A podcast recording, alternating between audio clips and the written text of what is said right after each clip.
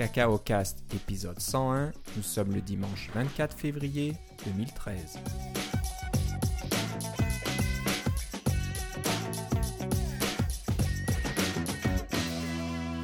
Bonjour et bienvenue à tous dans ce nouvel épisode de Cacao Cast. Euh, Comme euh, d'habitude, Philippe Casgrain est à l'autre bout du fil. Comment ça va, Philippe? Euh, très bien, et toi, Philippe? Ça va très bien. Euh, euh, comme d'habitude, on ne recule devant rien pour enregistrer euh, Cacao Cast. La dernière fois, c'était, je crois, une tempête de neige. Il faisait très très froid. Ça s'est arrangé de ce côté-là. Mais par contre, on est prêt à, louper ou à, regarder les Oscars un petit peu en retard. Donc euh, voilà, on enregistre euh, un dimanche soir. C'est assez rare, mais on a eu du mal à, à aligner les planètes pour que on puisse trouver un moment pour enregistrer euh, Cacao Cast ensemble. C'est parce que euh, j'ai beaucoup trop d'enregistrements en ce moment, en fait. Et voilà, Philippe est, est devenu maintenant un producteur de podcasts, hein, comme vous le savez depuis le dernier épisode. Donc euh, les podcasts NS North euh, s'enchaînent de façon affolante, on va dire. T'en es déjà au septième épisode? Oui, C'est incroyable. Donc quoi, sept épisodes en deux semaines, deux trois semaines? ouais, c'est ça. un- Il y en a un à tous les 2-3 jours, là. Ouais, ouais. Donc, euh, bon, c'est sûr que tu es un peu obligé. hein. Il faut que tout soit fini avant le début de la conférence au mois d'avril. Donc, euh, tu peux pas te permettre d'enregistrer un épisode toutes les deux semaines. Ouais, c'est Mais, ça. euh, donc, euh, ouais, d'après ce que tu me dis, c'est c'est intéressant. C'est un- techniquement euh, difficile des fois? Non, généralement, ça va assez bien. C'est juste qu'il y en a quelques-uns de nos... Ils ont tous une voix excellente. Ils et elles ont tous une voix excellente à la, à la radio. C'est- Des fois, c'est l'équipement d'enregistrement qui est déficient un peu, alors il faut euh, faire avec. Mais euh, non, ça va vraiment bien. euh, C'est la plupart du temps, comme on s'attend à ce que nos conférenciers parlent beaucoup plus que nous, on est bien content qu'ils soient tous capables de bien parler parce que Dan et moi, des fois, on s'empêtre un peu dans nos mots. Ouais. Euh, bah, c'est- pas évident. hein, nos éditeurs le savent bien parce que c'est en général moi qui tiens ce rôle-là de de- d'oublier les mots, de me tromper ou de, de bafouiller un petit peu, mais c'est- pas toujours évident. C'est ça, euh, nous, on tu vois, là, on vient de se, mar- se marcher dessus, là, mais euh, on, est, on est juste deux. Imagine si on était trois. Alors, moi, je gère ça tout le temps avec trois, c'est un peu plus de travail. C'est pas facile, hein. c'est vrai qu'il manque euh, ce contact visuel qui peut permettre de, donner un peu l'indication à l'autre personne, ok, j'ai fini de parler, tu peux parler à ton tour. C'est un peu ce qui manque. On pourrait mettre la vidéo si euh, la bande passante nous permettait, mais malheureusement, euh, dans, nos, contrées nordiques, on a un internet assez lent, surtout en, montée, donc on peut pas se permettre d'enregistrer la voix et la vidéo en même temps. Et tu parles, et justement, mon collègue Dan est encore beaucoup plus loin à l'extérieur d'Ottawa. Lui, il est vraiment en campagne. Alors, c'est tout juste s'il n'y a pas un modem à 28.8 ou quelque chose comme ça, là. Ok. Donc, euh, bon, pour ceux qui n'ont pas encore écouté le podcast, et je dirais même si vous ne pensez pas venir à NS North, bien qu'on vous le conseille très fortement, euh, comme tu le dis dans le podcast, les places sont limitées, il faut pas traîner parce qu'une fois qu'il y en a plus, il y en a plus. Euh, le contenu est très intéressant. hein. J'ai écouté le, le podcast euh, avec le, le speaker principal, je sais pas comment tu dis ça en français. Le, le- ben, conférencier d'ouverture, con- conférencier d'ouverture euh, Rob Ryan, c'est Oui. ça? C'est super, moi, d'entendre ce qu'il disait. euh, et de, il, il parle un petit peu du sujet de, de, de ce qu'il va raconter.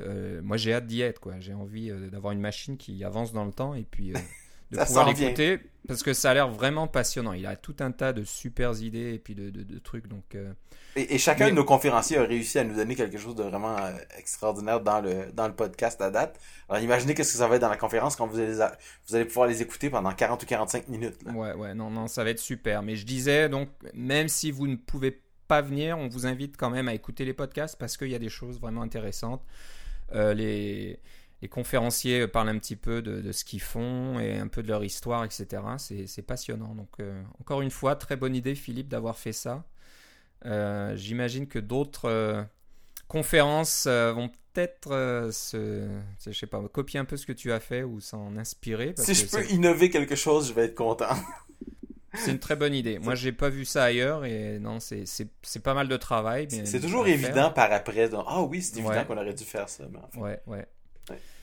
Donc euh, voilà, rien. T'as quelque chose d'autre euh, à, à dire au sujet d'NS North Euh, non, Des euh, nouvelles? Ben, ben, c'est-à-dire que, à part le fait que les, les, les billets s'envolent et on a, on a bien hâte d'avoir tout vendu, les, et ça s'en vient, les conférenciers sont vraiment il nous en reste trois à, à, enregistrer et déployer. Tout, tout va être fait. On, a réussi à avoir tous nos conférenciers. Alors, inscrivez-vous au podcast et vous connaîtrez tous les sujets sur tous les conférenciers. Ça va être vraiment bien.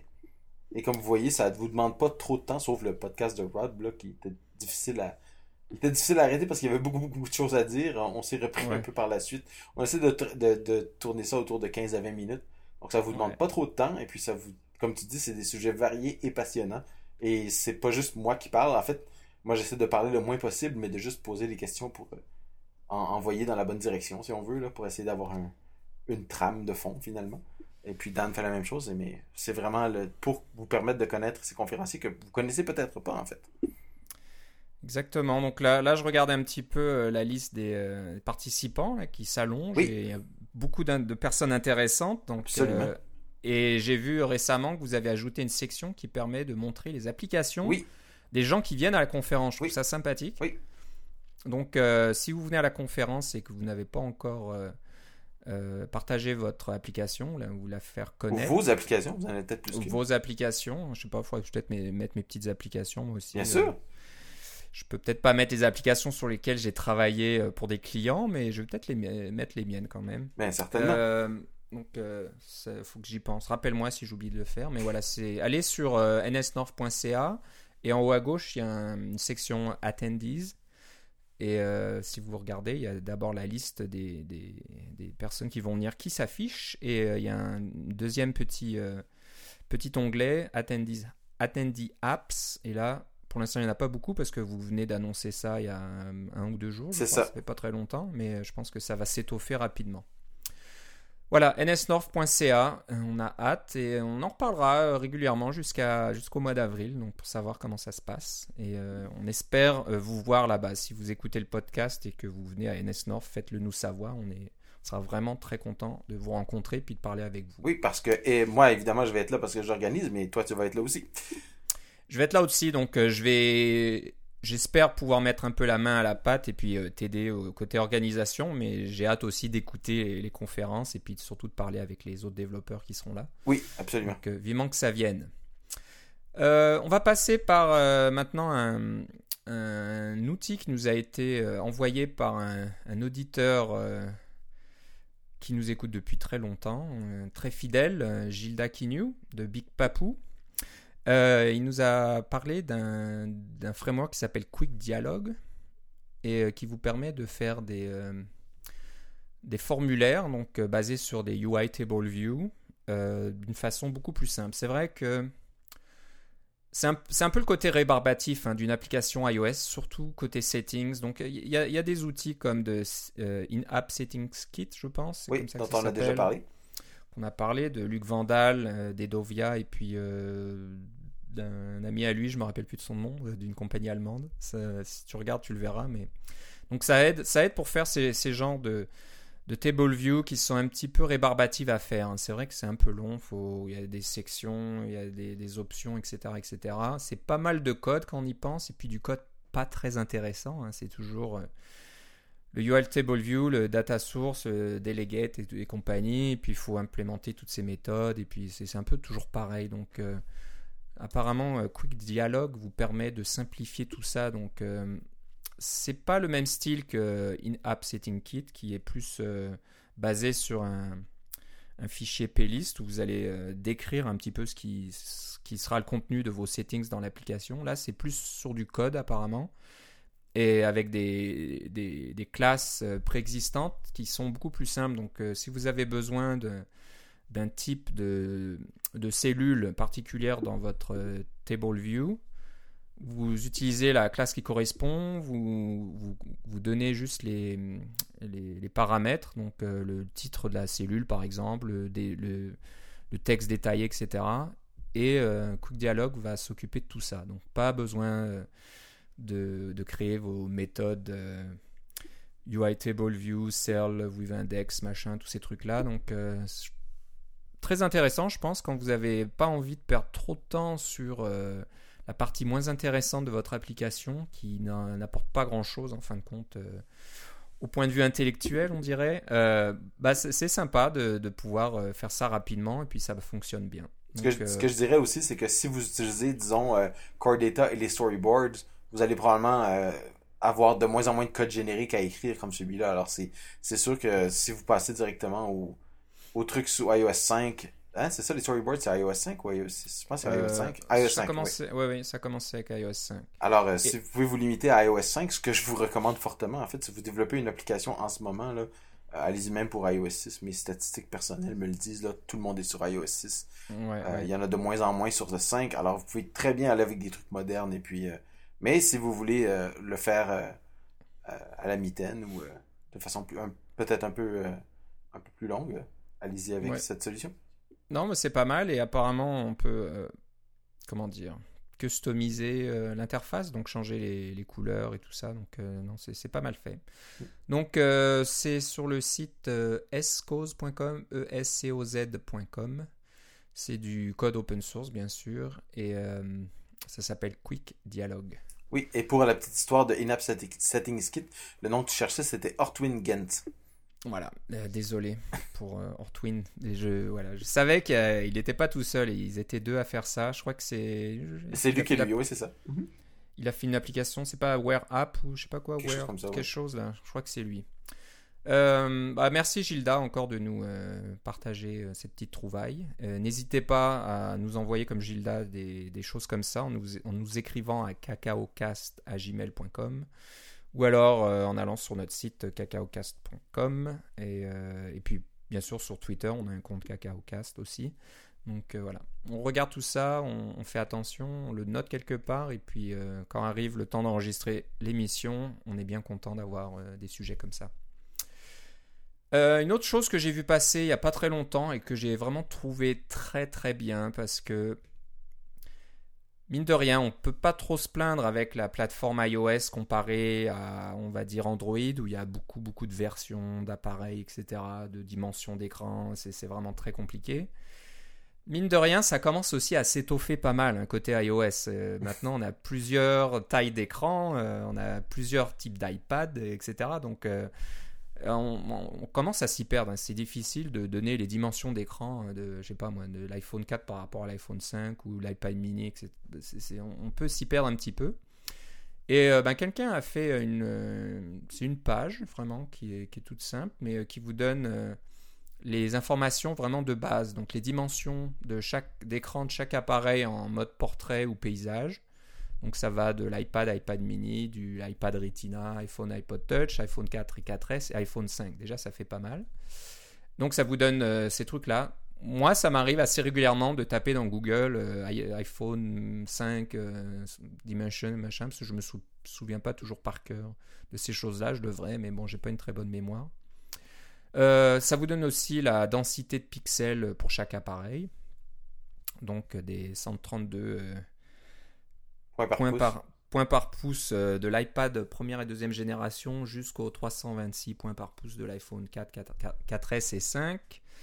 Euh, ça c'est marrant, ça donne la température de couleur. Ça je savais pas que... Ah, mais ça, c'est important pour la fidélité pour les couleurs, effectivement. Ouais, mais je savais pas que tu vois, dans le, 4, le iPhone 4 et 4S, c'est euh, une, une température assez froide, alors que l'iPhone 5, c'est plus. euh, Oui, c'est exprimé en degrés chaud. Kelvin ou un truc comme ça. Ouais, ouais, donc euh, c'est c'est marrant. Et l'iPad mini, apparemment, on ne connaît pas la température.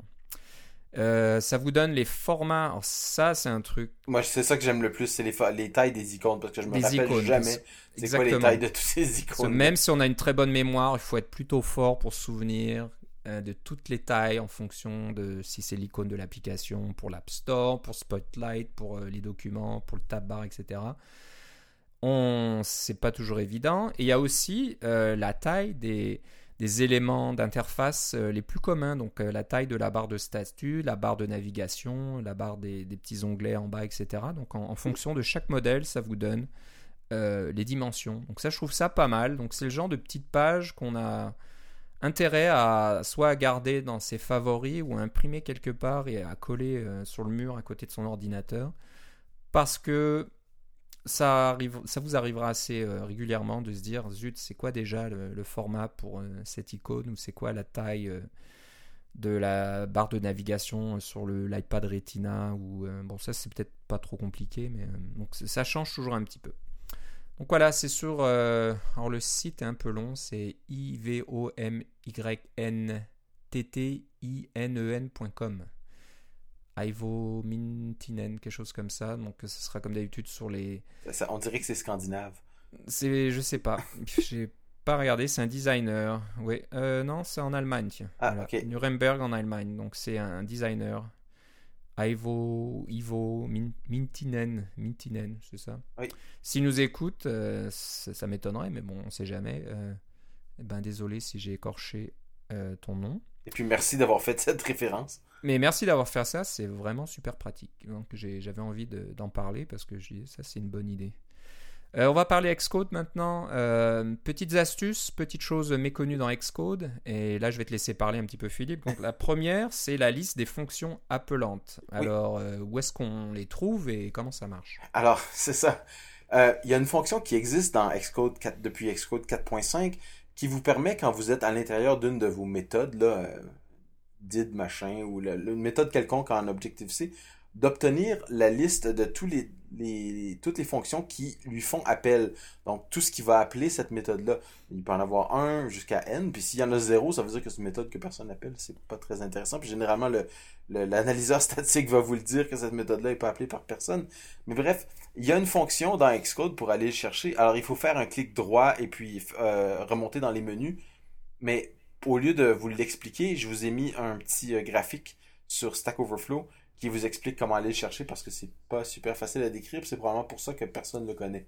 Mais vous avez le vous pouvez aller voir, comme si vous essayez, vous essayez de remonter une hiérarchie d'appels. Euh, c'est sûr que moi, mon truc, c'est toujours mettre un breakpoint dans la fonction puis d'aller dans le, dans le debugger pour voir le, le, le, le call stack finalement, là, pour aller voir toutes les. euh, qui, appellent et puis remonter deux, trois niveaux plus haut. Mais si vous n'êtes pas en train de faire tourner le programme, vous faites simplement une, une inspection à la main ou quelque chose comme ça, c'est pratique de pouvoir juste faire un clic droit et puis d'aller chercher, tiens, c'est ça cette fonction qui l'appelle, tiens, c'est ça cette fonction qui l'appelle, et de, laisser le Xcode faire le travail pour vous. Parce que l'autre truc dont on se sert euh, pour les, vieux de la vieille, c'est euh, on change le nom de la fonction un petit peu, par exemple, on rajoute un, S à la fin ou quelque chose comme ça. Euh, et puis là, on voit toutes les erreurs de, compilation, puis on peut savoir tout de suite qu'est-ce qu'il l'appelle. Ça, c'est mon petit truc de, débogage d'homme des cavernes, mais qui Ouais. marche à peu près tout le temps. Mais ça, c'est pratique de l'avoir directement dans le dans le dans Xcode plutôt que de, de devoir modifier votre code source pour aller le chercher. Et si vous vous demandez des fois qu'est-ce que Xcode fait quand il est en train, d'indexer vos, euh, vos fichiers et ça prend euh, des longues minutes, ça fait partir vos ventilateurs, ben, c'est ce genre de truc-là, entre autres. Ok, donc voilà, c'est un- une petite euh, fonctionnalité méconnue où bon, c'est il faut il faut un peu un, un peu Mais c'est aussi nouveau depuis. Xcode 4.5, alors c'est Ouais. peut-être pour ça aussi. D'accord. Et il y a des trucs qui apparaissent, on fait pas trop attention, puis on se demande est-ce que c'était là avant ou pas, est-ce que je l'ai vu avant. Donc ça, ça, ça paraît assez familier, mais on sait jamais trop euh, où c'est et comment l'appeler. Donc voilà. Vous regarderez euh, dans les notes de l'émission, c'est sur Stack Overflow, et puis euh, voilà. Je vais pas vous donner le, le nom du, du lien parce qu'il est très long, puis il y a plein de chiffres.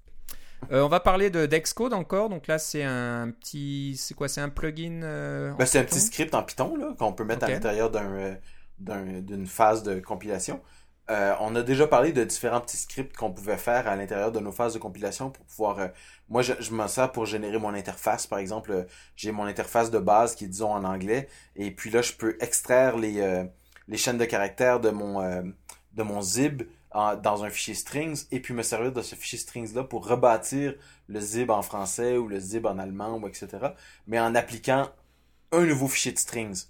Euh, donc, pouvoir euh, reconstruire mon interface dans, différentes langues, dans différents langages. On a déjà parlé de ce genre de la, c'est un peu la même idée cette fois-ci, sauf que le script, ce qu'il fait, c'est que c'est un script qu'on fait tourner avant la compilation et qui lit vos fichiers localizable.strings pour en extraire tout- toutes les chaînes de caractères et en faire des constantes symboliques. Donc, ça crée un fichier .h finalement. Et vous incorporez ce fichier .h, vous faites, un include, et à partir de ce moment-là, vous avez des constantes symboliques euh, à l'intérieur de votre code, ce qui vous permet d'avoir deux choses. La première, c'est que vous avez l'autocomplétion dans Xcode. Donc, vous n'avez pas besoin de... Parce que si vous écrivez A commercial guillemets, vous êtes dans une chaîne de caractères, il n'y a aucune autocomplétion de Xcode parce que Xcode n'a aucune idée de ce que vous allez écrire. Vous pouvez écrire bonjour comme vous pouvez écrire euh, CB euh, Insurance Manager. tu sais. Euh, on peut écrire n'importe quoi. Mais dans... avec une constante symbolique, Xcode peut savoir quand les premiers caractères que vous tapez, vous appuyez sur Escape ou même si vous appuyez pas, il va vous proposer une liste et vous pouvez rapidement avec, avec la tabulation sortir la, la constante en, en, le temps de le dire. La deuxième chose que ça vous donne évidemment, c'est que ça vous donne une vérification lors de la compilation que votre chaîne de caractères est effectivement existe effectivement. Combien de fois on a, on a mis une majuscule à, la place de minuscule ou un, espace de trop ou euh, un point où il n'y en avait pas ou des choses comme ça. Et puis là, on se rend compte au runtime que, sais, notre version française, elle n'a pas la, chaîne de caractères en anglais parce qu'on n'a on a pas mis la, bonne version ou, ou euh, la version chinoise fonctionne pas ou quelque chose comme ça. C'est, euh, vous, allez pouvoir attraper tout ça au moment de la compilation au lieu de le faire au moment de la, au moment de, du runtime, peut-être quand c'est rendu même chez vos clients parce que vous avez testé un peu la version chinoise, mais pas tant que ça. Alors, euh, c'est euh, une petite astuce qui est vraiment pratique. Et si vous faites euh, plus qu'une langue, ou même si vous faites juste une langue, ça vaut peut-être la peine de, de, vérifier ça. Le défaut, évidemment, c'est qu'il faut le faire tourner. Pour que ça marche bien, il faut le faire tourner à chaque compilation. Mais avec les nouveaux ordinateurs, un, SSD, etc., une phase de pré-compilation comme ça avec un, petit script qui tourne, c'est généralement très très rapide, puis vous en rendrez même pas compte. Ouais. Non, ça c'est bien pratique parce que j'avoue que dans, sur les projets sur lesquels je travaille, on fait toujours ça, donc d'avoir une chaîne de caractères définie quelque part et puis un externe dans un point H. Et on utilise ça dans NS Localized String et c'est barbant de faire ça à la main à chaque fois. Il faut aller hein, faire les éditions et tout le bazar. Donc là, c'est bien que ça soit fait euh, automatiquement. Voilà. Euh, la chose que j'ai pas trop vue, c'est comment il va nommer ses. Euh, c'est constante.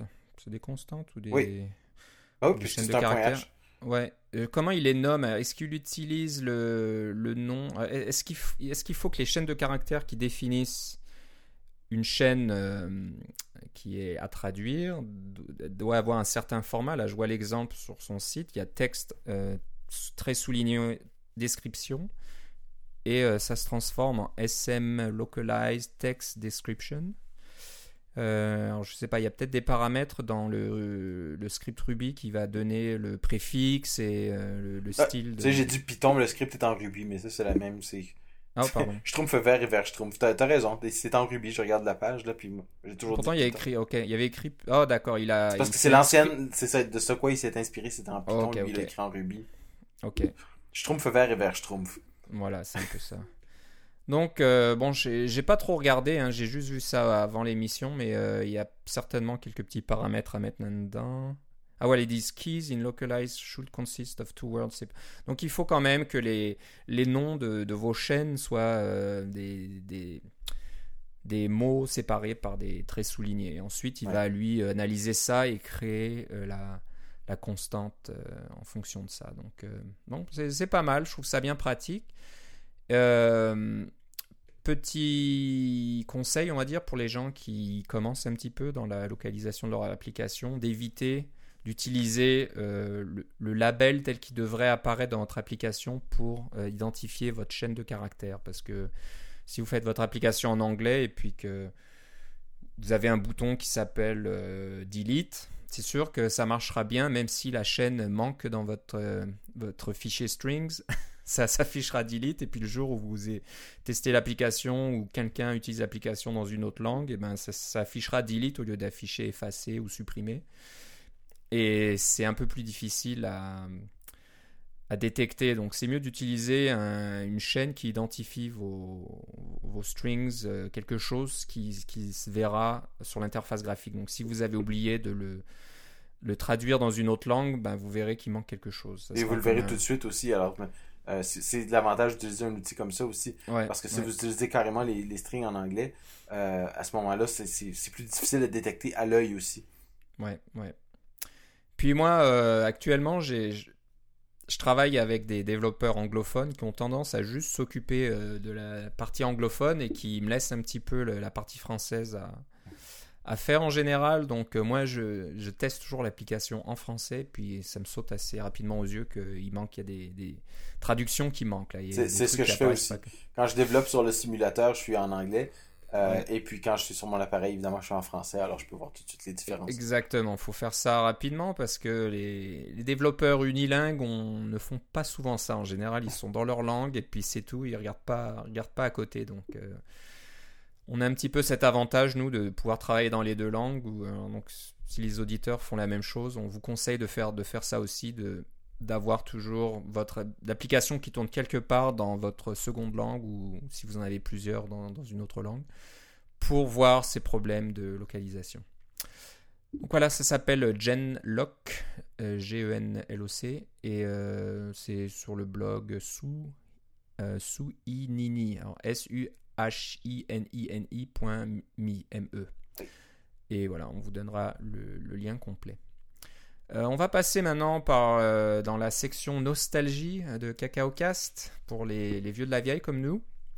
Donc, euh, si on vous parle de Pinball Construction 7, pour les plus jeunes, ça vous dira rien. Bon, peut-être Pinball, c'est les. les...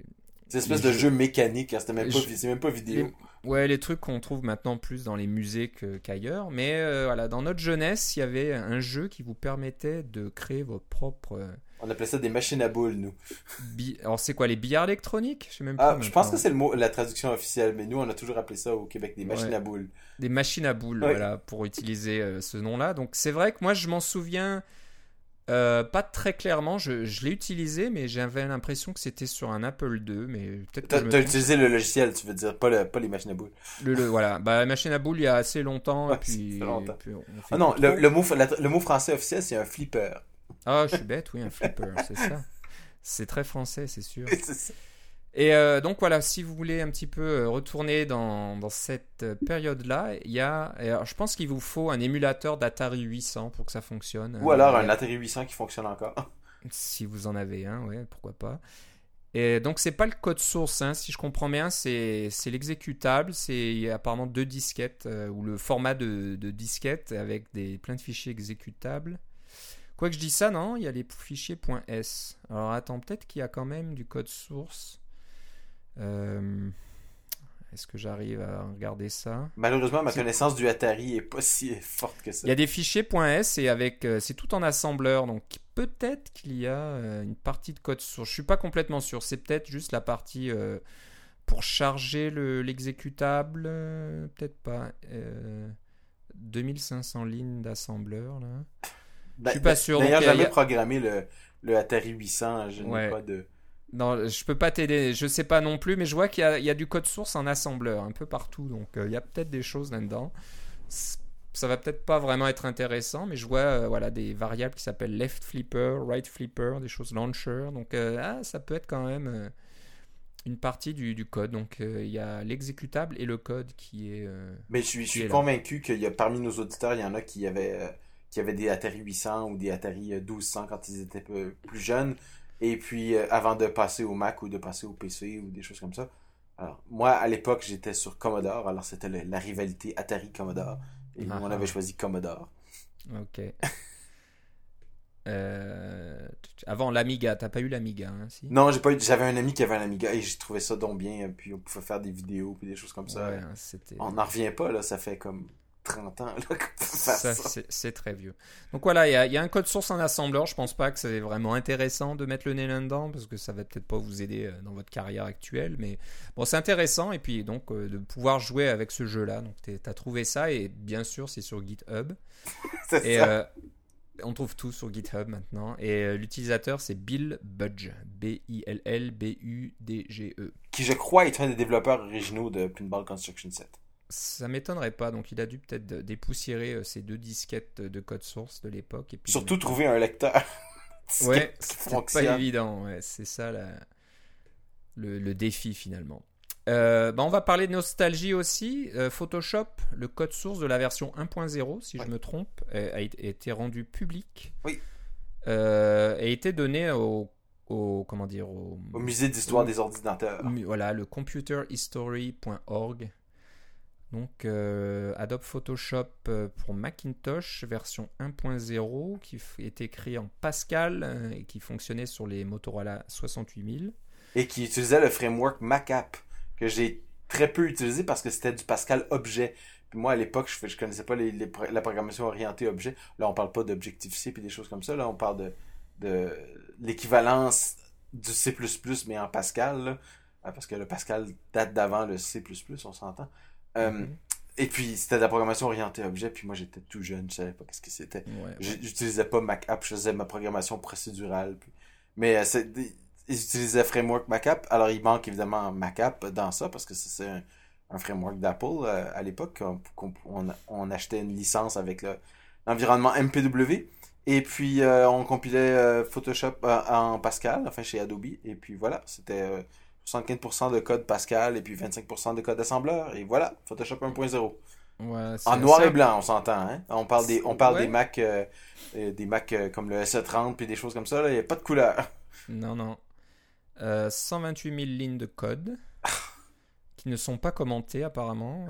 et comme tu disais, 75% de code Pascal, 15% en assembleur 68 000. Alors ça doit être malheureusement toutes les bonnes fonctions intéressantes de remplissage de, couleurs, de choses comme ça. Mais bon. Euh, Ou de détection avec les lassos puis des choses comme ça. Voilà. Mais ce qui est assez hallucinant, c'est que la tablette, euh, la palette d'outils n'a pas vraiment changé depuis. Si, si tu regardes euh, les Photoshop CS6, c'est toujours pareil. Il y a le petit saut, il y a la, petite pipette, le petit stylo. Était... Bon, c'est bien sûr plus puissant et plus détaillé, etc.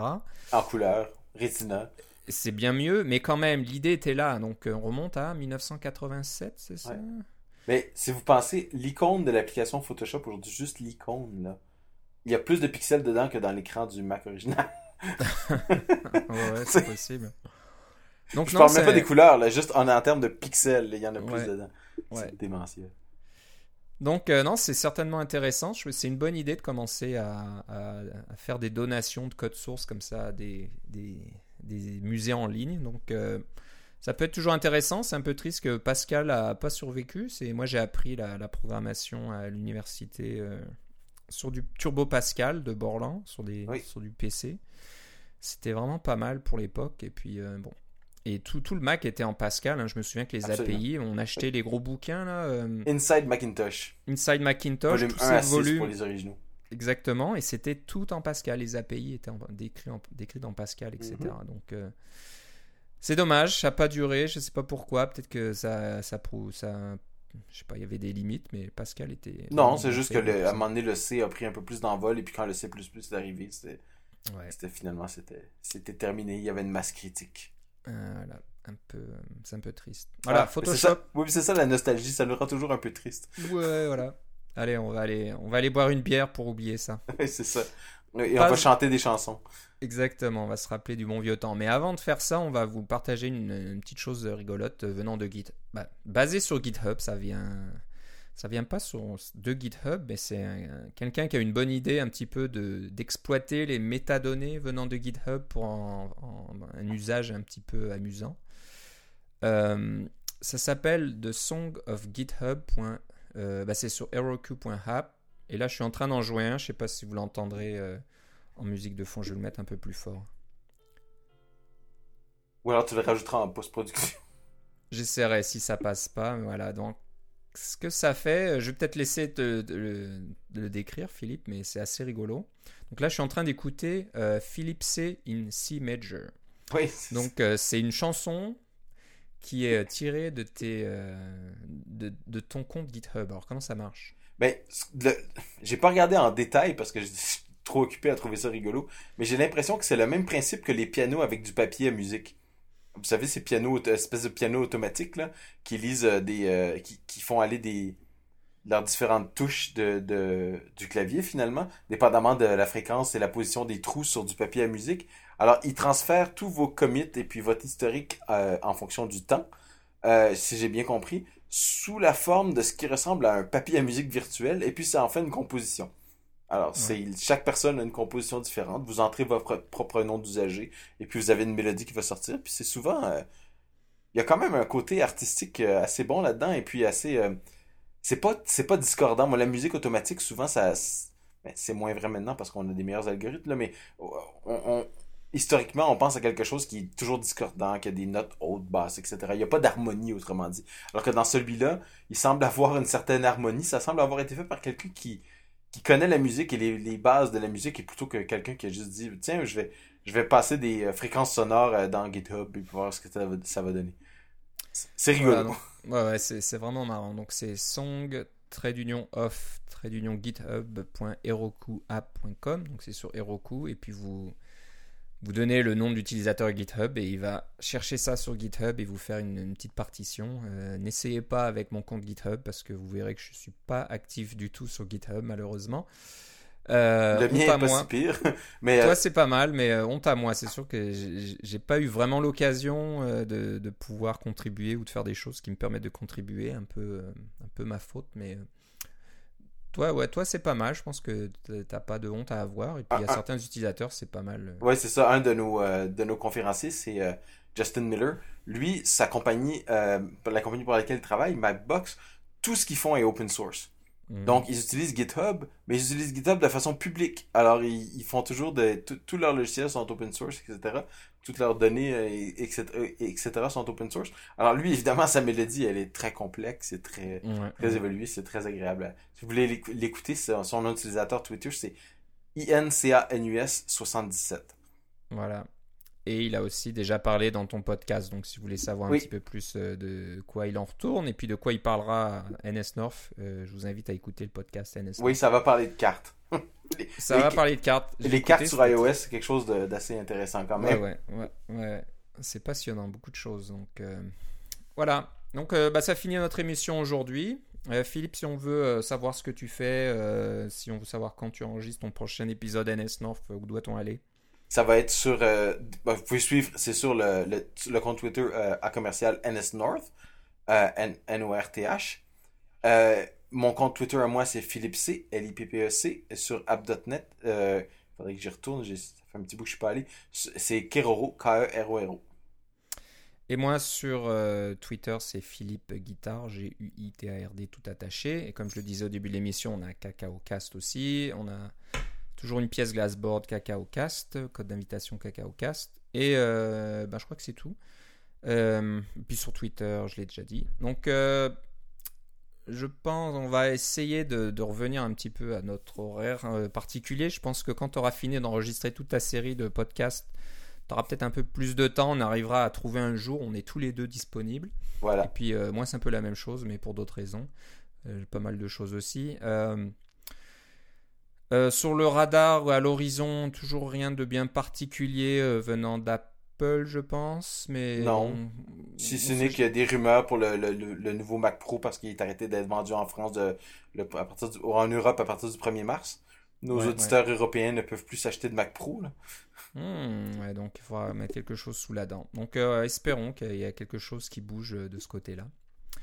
Mais euh, comme d'habitude, on a toujours tout un tas de choses à vous raconter, donc euh, ne vous inquiétez pas qu'il y ait des grandes annonces ou pas. Euh, on aura toujours quelque chose sous la main. Ben voilà, je te remercie Philippe. Moi aussi Philippe. On se reparle une prochaine fois. Certainement. Bye bye.